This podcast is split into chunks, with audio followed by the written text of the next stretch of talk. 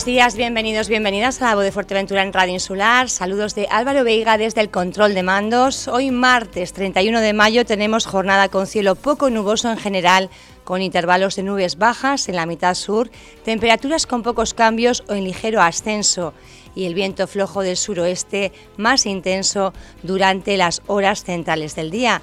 Es la información meteorológica para hoy. Si les parece, comenzamos ya. Y comenzamos hablando de Costa Calma, donde los vecinos y vecinas han estado bueno, sufriendo reiterados cortes de agua y se han abastecido incluso con el agua de las duchas de la playa. En este contexto, el regidor Pedro Armas solicitaba la emergencia hídrica, también la emergencia social y además lanzaba duras críticas contra Fuertecan, que es la empresa adjudicataria del servicio de abastecimiento de aguas.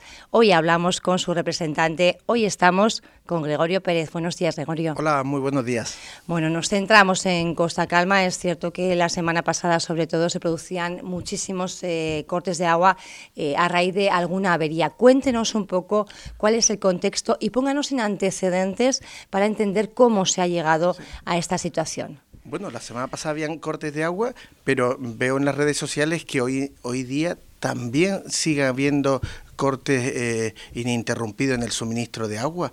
Además que no podemos separarnos ni mucho menos de la lajita, que llevamos dos días, me dicen los vecinos, dos días sin agua en la lajita también, aunque eh, en este caso no es responsabilidad de nuestra empresa. Esto poniendo en antecedente de lo que está pasando, no nos podemos olvidar, eh, por mucho que alguien lo quiera hacer, es, que estamos en un marco que, lo fija el cumplimiento de una sentencia desde el pasado mes de noviembre que obliga al ayuntamiento a hacerse cargo de todos los servicios eh, públicos de la urbanización y lejos de cumplir con la sentencia estamos haciendo todo lo posible para alejarnos, eh, desinformar y confundir a los ciudadanos. Es un poco las críticas, devuelve usted la pelota a, Pedro Armas, que centraba en ustedes, pero es verdad que hay una sentencia judicial y el ayuntamiento tiene que, eh, tiene que hacerse con la titularidad eh, de, todas las infraestructuras, entiendo que hay allí. ¿Cómo es eh, esa situación? Bueno, e, esto mm, dentro de, ese paraguas judicial en el que nos encontramos, hay, por una parte, el cumplimiento de la sentencia y que ya el propio ayuntamiento reconoce que no tiene medios materiales ni humanos para cumplir la, sentencia, y por otra parte, eh, ha pedido unas medidas cautelares para que de forma provisional nos hagamos cargo de todos los servicios de la organización, la limpieza de las calles, el cuidado de los jardines, eh, la iluminación, el suministro de agua, eh, durante ocho meses. Mm, bueno, nosotros eso lo podríamos hacer, pero, pero no gratis. No podemos hacerlo gratis. Eh, eh, fíjense ustedes que, el propio presupuesto del ayuntamiento lo han modificado recientemente y lo estipula para los próximos ocho meses en 5 millones de euros. Nosotros eh, acataremos, por supuesto, las, las decisiones judiciales, y en los próximos días, sin entrar en el fondo de la cuestión, el propio juzgado va a resolver la medida cautelar que, la acataremos, como no lo ha hecho hasta ahora el, propio ayuntamiento, dictando distintas resoluciones, eh, decretos, eh, eh, decisiones que están fuera del, del, paraguas judicial y que desde la empresa lo que hemos hecho no ha sido no contestar al ayuntamiento, lo que hemos hecho es dar, eh, poner en conocimiento del propio juzgado estas resoluciones eh, que entendemos que están fuera del ámbito legal. Las resoluciones a las que hace referencia son aquellas que ha utilizado el Ayuntamiento de, de Pájara para eh, poder acometer esos arreglos sin, sin, establecer ese, ese, acuerdo con ustedes. Efectivamente, ¿no? nos está obligando a, a, mantener de forma gratuita, incluso nos dice que nos obliga a hacer, todas las reparaciones a cuenta nuestra y encima nos dice, como lo hemos visto en los medios de comunicación, eh, que ya se verá quién lo paga. Todos estamos en un estado eh, democrático y legal para hacer resoluciones de ese tipo. Las consecuencias de este enfrentamiento entre la empresa y el ayuntamiento eh, mm, las estamos viendo. Al final la cuerda se rompe por la parte más débil, que son los ciudadanos. En los últimos como le digo, la sentencia es de noviembre del año pasado, no ha hecho nada el ayuntamiento, incluso desde el propio juzgado se le ha reiterado eh, mm, por dos veces que nombre los representantes de, la ejecución y responsables de la ejecución de la sentencia y las consecuencias han sido muy claras. En los últimos seis meses, la mitad de la urbanización Cañada de Río se ha quedado sin, sin luz, ya no sin agua, sin luz eh, tres, semanas sin luz, eh, cuando era sencillamente que se había bajado una palanca y el ayuntamiento cumpliendo esa sentencia era muy fácil ir a Iberdrola, poner el contador a su nombre y eh, mm, mm, levantar la palanca de luz. Tuvo que ocurrir un accidente para que de forma urgente y rápida pues hicieran todo ese trámite y lo vimos en los medios de comunicación como el alcalde eh, con un despropósito de, selfies y de propaganda eh, eh, innecesaria con un martillo en la mano rompiendo candados. Por otra parte, consecuencias también de este incumplimiento y este alejamiento del cumplimiento de la sentencia, llevamos ocho meses sin limpiar las aceras de la urbanización. Al mismo tiempo, el mayor palmeral canario y ya lo hemos visto aquí también en este mismo programa, la preocupación que hay con la palmera canaria, un jardín de más de 400.000 metros cuadrados eh, que consumen un millón de metros cúbicos de agua al año y que están, la palmera canaria altamente protegida está infectada por un virus y el ayuntamiento, lejos, lejos de, de, hacer cuidados y poner medidas dentro de la ley, se la está saltando, está descuidando y podemos perder eh, ese palmeral. Y, por, y, y en el cuarta posición, el problema del agua.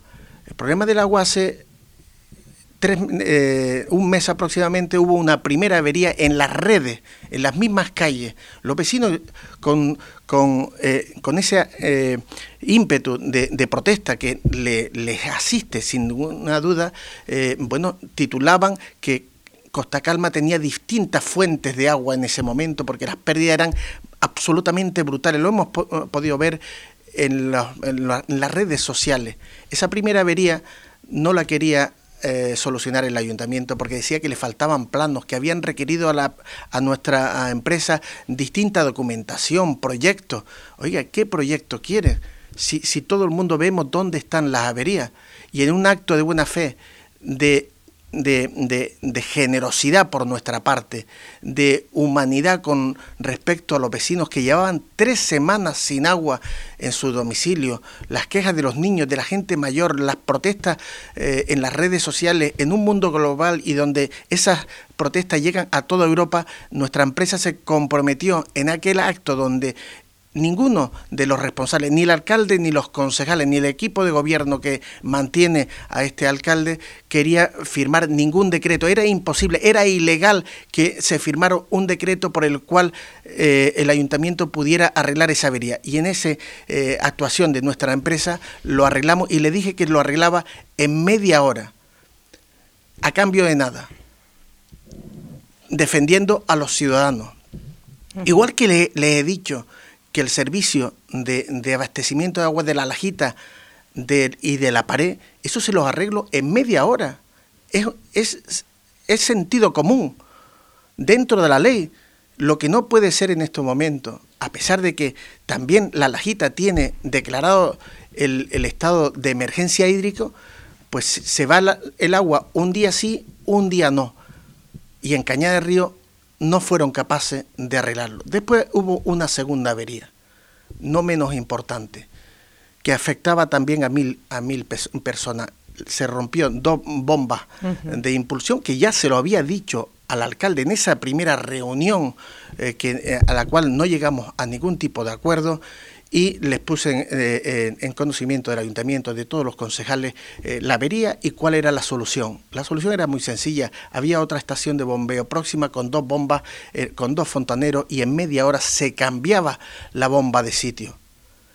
Pasar, pasó una semana y el escándalo iba increciendo hasta que se tomó una decisión absurda e incomprensible, a pesar de haberle dicho eh, cuál era la solución y que en media hora se podía arreglar, se acudió a una empresa externa, eh, se, buscó otra bomba, y, no consiguieron, no se dieron cuenta que en la bomba no tenía capacidad suficiente para bombeo y se adoptó una, una decisión de, de, contratar a dos cubas y suministrar agua a los vecinos, una situación de, de, que, llevó un escándalo y creo que un tending tropi en toda, en toda España.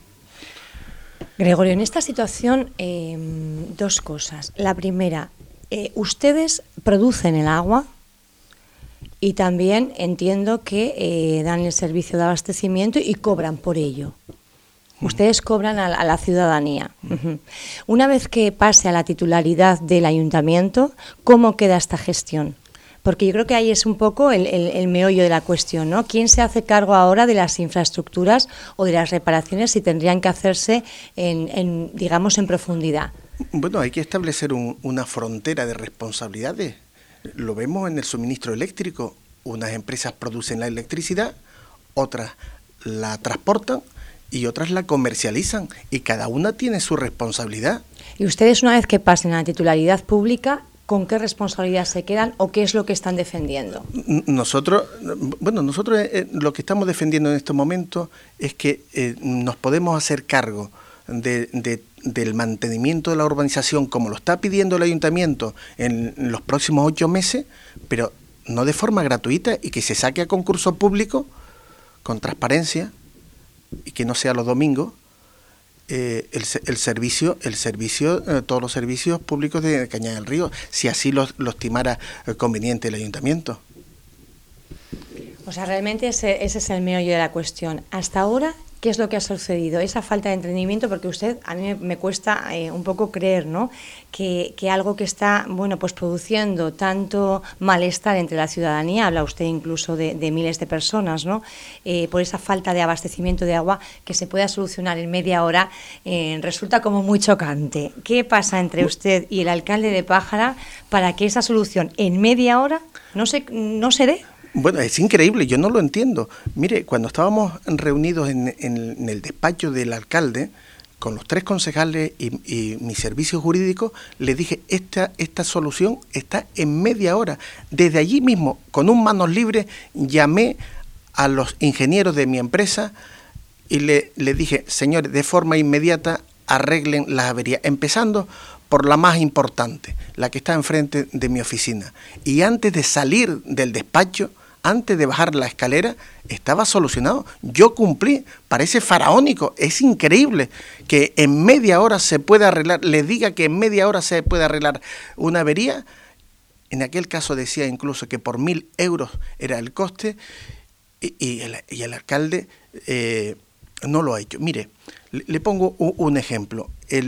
estos días han tomado la decisión, hace, motivado por este absoluto escándalo que ha supuesto eh, colocar dos, dos, cubas de agua para el suministro de, de, agua con balde a los vecinos, ha sido tending tropi a nivel nacional y de repente el alcalde decide tomar eh, posesión de uno de los depósitos, solamente de una de las estaciones de impulsión de agua, además arregla todas las averías, lo que un mes antes era ilegal, ese día, el viernes, el jueves pasado, resulta que aparece el decreto, se contrata a otra empresa y vemos en la foto en las redes sociales donde se arreglan todas las, averías e incluso la impulsión del agua. Para más INRI, y lo vemos también en, los vecinos de la urbanización Los Albertos, hasta se eh, ponen las luces de la urbanización Los Albertos, que históricamente se ponían tres meses antes de las elecciones eh, electorales. Era increíble. El milagro, el milagro de Dios vino. Oiga, algo estamos haciendo mal. No solo estamos engañando a los ciudadanos, no solo estamos transmitiendo una eh, información imprecisa, usted mismo le ha hecho una pregunta al alcalde en estos estudios diciendo qué ha incumplido la empresa promotora Y el alcalde no ha contestado, no puede decir nada, no hay ningún incumplimiento. Quien tiene que la obligación de ejecutar la sentencia, de cumplir la sentencia, es el ayuntamiento. No solo se ha desinformado a los vecinos, sino que se les ha humillado, se les ha denigrado a las personas. Salir de una casa con un balde a buscar agua para poder ducharse, eso es eh, tercermundista cuando la empresa tiene eh, unas instalaciones extraordinarias que produce entre 4 y 5 mil metros cúbicos de agua diario, suficiente para abarcar la urbanización Cañada del Río, pero también para dar agua a las otras urbanizaciones linderas con Cañada del Río y que no tienen depuradora ni tienen potabilizadora. Y lejos de buscar soluciones, lo que estamos buscando es la crispación constante con el empresario. ¿Es una cosa personal, Gregorio? ¿Entre ustedes dos se ha hecho personal o, hay, no sé si, intereses económicos, políticos? Eh, ¿Qué hay detrás? Bueno, personal no lo creo, aunque el alcalde ha dicho que ya no quiere hablar más conmigo. ¿Cómo un dirigente de un ayuntamiento le niega el diálogo a un empresario? Esto es la casualidad. Mire, hace 12 años, seis meses antes de unas elecciones, en una reforma de un hotel nuestro se paró porque había un compromiso con un importante turoperador para explotar ese hotel y llevar y romper ese contrato de, de, explotación turística que se llevó a otro hotel, el cual la mitad del hotel se construyó en zona de deslinde marítimo terrestre. En los próximos meses tendremos fecha de juicio. Estamos hablando de él. De, del Sensimar Royal Pal en los próximos meses tendremos juicio. La, misma Fiscalía está pidiendo ya tres y cuatro años para la mayoría de los implicados en aquel momento. Hace cuatro años vimos también con absoluto sonrojo que cada semana se cerraba un hotel. Durante ocho semanas seguidas se estuvo cerrando un hotel hasta que definitivamente la justicia en defensa de mis intereses legítimos que acudí y a pesar de, tantos y tantos pleitos que tenemos, la justicia nos dio la razón en todos los casos. Todos los hoteles nuestros se habían construido con licencia, en parcelas urbanas, y a pesar de tener sentencia favorable y firme a favor nuestra, no ha habido ni siquiera una disculpa por parte del consistorio. Cuatro años después, hoy estamos ante una sentencia firme que le obliga al ayuntamiento a distintas obligaciones de servicios generales y estamos en un encontronazo permanente, estamos en la obligación de entendernos entre el ayuntamiento y la empresa. Y yo le tiendo, sigo tendiendo la mano. Y si hay un solo hilo de comunicación y de diálogo, yo lo voy a agotar, me voy a sentar en la mano. El alcalde le gusta mucho decir que lo arregla con un café yo me siento una mano, pero él lo dice con un café, pero con un martillo en la mano. Y si no está de acuerdo el que está enfrente, le manda un martillazo, como así lo hace, y me consta, en el ayuntamiento de Pájaro, donde más del 20% de los funcionarios están de baja por depresión. A nadie le gusta que le den un martillazo en la mesa del diálogo. 20% de los funcionarios del ayuntamiento de Pájara con depresión.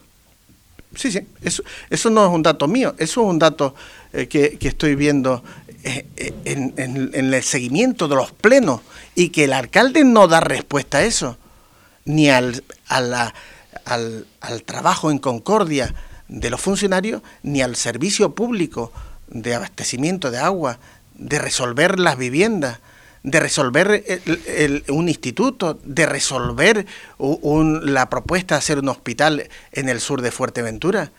Estamos sumergidos en un auténtico caos en Pájara, provocado por la deriva de unas decisiones que no tienen ningún sentido. Duras eh, críticas que está haciendo. Eh, solicitaba, decíamos, el alcalde Pedro Armas la emergencia hídrica para el municipio. Esto podría suponer intervenir incluso las instalaciones que son de la empresa. Eso es engañar a la gente. Eso es mentir. Y eso es desinformar a la opinión pública. Cuando se ve perdido el, el pasado martes y arreglar las averías, el 100% de las averías, el propio ayuntamiento, el propio alcalde, y usted lo ha dicho aquí y en otros medios de comunicación, yo tenía informado y notificado un decreto por el cual decía que me amenazaba por dos veces de que teníamos que arreglar todas las averías de la urbanización a costa nuestra y si no, intervenía el sistema de abastecimiento de agua de Cañada del Río, incluso la planta potabilizadora. Aquel día arregló la avería y no intervino la planta potabilizadora, porque hay dudas, dudas razonables, y uno se tiene que acoger a, la, a las decisiones, respetar las decisiones judiciales. Cuando hay dudas hay que tender la mano y buscar soluciones. Esas amenazas no pueden llevar a ningún sitio. No intervino, aquel día no intervino la planta potabilizadora porque sabía que era ilegal. Le tembló el pulso y como diría mi profesora de galénica, la doctora Marguenda, le entró náusea, vómito y diarrea. Y en un espíritu de desesperación vino a este mismo medio de comunicación, disparando a derecha e izquierda, pidiendo la declaración de emergencia hídrica al Cabildo Insular de Fuerteventura, pidiendo la declaración de emergencia social al gobierno de Canarias, cuando sabe perfectamente que el ayuntamiento tiene medios suficientes, económicos y humanos para resolver ese problema. Problema que se resolvía en media hora y que no se resuelve con la amenaza, el chantaje, ni el, el enfrentamiento con los vecinos ni con las empresas del municipio. Ahora, eh, Gregorio, piden café sin martillo, pero habrá que llegar a una solución, porque como usted mismo dice, bueno, pues hay, sigue, continúan los cortes de agua y muchísimos vecinos y vecinas afectadas, eh, me imagino cómo tienen que estar, familias con niños, niñas pequeños, que, bueno, pues en el tiempo que estamos eh, tiene que ser complicado, ¿no?, vivir sin agua. Bueno, yo ya le digo aquí que lo peor está por venir, lo peor está por venir hay otra estación. El alcalde en este mismo medio dijo que me negué a entregarle la llave de la estación de bombeo. Nada más lejos de la realidad. Total cooperación con el ayuntamiento. Mire, hoy mismo voy a llamar a la concejal Dunia. El alcalde me cortado el teléfono, pero lo voy a intentar llamar. Y para recordarle que hay otra estación de bombeo con otras dos bombas exactamente iguales y que dan suministro a 5.000 personas no se está apagando la luz, no se está haciendo ningún cuidado de esa estación de bombeo. Un día nos vamos a quedar sin luz. O las, o las bombas se van, les va a ocurrir lo mismo que la anterior. Y nos vamos a quedar 5.000 personas sin agua. Pero es más grave todavía. Hemos recibido una inspección de sanidad donde nos invita de alguna manera a establecer una frontera de responsabilidad sanitaria, porque no nos olvidemos, y se lo digo como farmacéutico, el depósito de agua tiene unas terribles eh, responsabilidades y riesgos sanitarios. Y hay que hacer, aunque la concejal de agua pensaba o piensa que en los últimos 40 años que no ha faltado nunca el agua en, Costa Calma. No hemos hecho nunca nada, no. Hemos tenido avería, la hemos resuelto en silencio y felicito a todo mi equipo porque nadie le ha reconocido el trabajo que ha, que, ha producido el que el servicio no se haya interrumpido durante todo este tiempo, donde no ha habido ninguna incidencia, como está ocurriendo en los últimos 10 días, y nos invita a tener un canal de comunicación de responsabilidad sanitaria para que el que produzca el agua haga los controles como los estamos haciendo en estos momentos. Pero ya no hay responsabilidad en las redes ni en las estaciones de bombeo, no se está haciendo controles sanitarios y esa es la responsabilidad de nuestro ayuntamiento, que van a causar una catástrofe sanitaria, una catástrofe social una absoluta irresponsabilidad por venir con un martillo y sentarse a una mesa y darle un martillazo a quien opina de forma contraria a él. Vamos a ver, eh, Gregorio, si yo fuera el alcalde ahora mismo y estuviera sentada, pues eso, a escasos dos metros de usted, ¿qué le diría? No tengo martillo, ¿eh? Bueno, eh, eh, yo le tiendo la, la colaboración. No hay ni mm, empezar primero por la parte sanitaria, establecer los, los canales de responsabilidad, primero. Segundo, coger la llave de la estación de bombeo que da agua a 5.000 personas. Tercero, ponerse a limpiar las calles que llevan ocho meses sin limpiar. ¿Qué plano necesita el ayuntamiento para saber por dónde van las aceras de Cañada del Río? Y en cuarta posición, y, y aunque también es muy importante, la protección de un palmeral con cerca de 4.000 palmeras que se plantaron con, con, un tamaño irrisorio, con, en semillas se plantaron esas palmeras, casi 4.000 palmeras canarias que no las estamos tratando, que no le estamos dando el veneno y que se van a perder, se van a perder irremediablemente. Y después van a decir la gente que estamos secándola intencionadamente para levantar rascacielos ahí. Vamos a dejar el tema de Costa Calma. Yo creo que se ha extendido. No sé si quiere decir algo más. No, agradecerle eh, nuevamente a ustedes por llamarme y, aclarar. Pero tenemos más cuestiones, Gregorio, porque mañana son elecciones en las cámaras de comercio de Canarias también la de Fuerteventura. Parece que haya pues, eh, un consenso en el sentido de que eh, teníamos recientemente a Antonio Rodríguez Marichal, que es el actual presidente de la Cámara de Comercio, y será su hermano Juan Jesús Rodríguez Marichal quien coja el testigo a partir de mañana. Supuestamente queda un grupo, que es el de hoteleros y turismo, eh, que queda un poco por definir, pero el resto parece que está consensuado. Usted fue presidente fundador de la Cámara de Comercio de Fuerteventura. ¿Qué análisis, qué valoración hace?